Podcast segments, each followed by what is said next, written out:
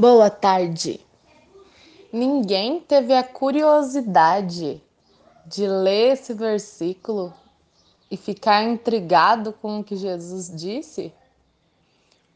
Porque pensem só, ele diz: Garanto que alguns dos, dos que aqui estão de modo nenhum experimentarão a morte antes de verem o reino de Deus vindo com poder. Então, o reino de Deus vindo com poder, eles não experimentarão a morte, mas todos os discípulos já não morreram e Jesus ainda não voltou. Como é que explica esse versículo? Então, quando eu parei nesse versículo, eu precisei dar uma estudada. Porque como assim? Eles não experimentariam a morte até que vissem o reino de Deus vindo com poder. Você precisará ler o restante do capítulo, no qual mostrará a transfiguração de Jesus, que é o momento em que ele fica parecido com como ele está hoje, né, atualmente. E as suas vestes resplandeciam, o seu rosto brilhava, e seria dessa forma que, que ele viria, né?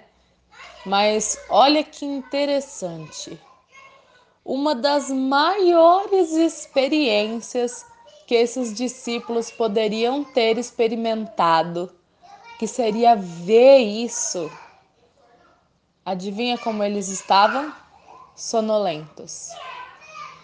Quando você lê essa mesma passagem em Lucas, mostrará que eles estavam dispersos, sonolentos, mas eles viram meio que como dormindo e viram alguma coisa. E quantas vezes nós estamos assim, né? Dispersos, sonolentos e acabamos perdendo de ver a glória de Deus se manifestar.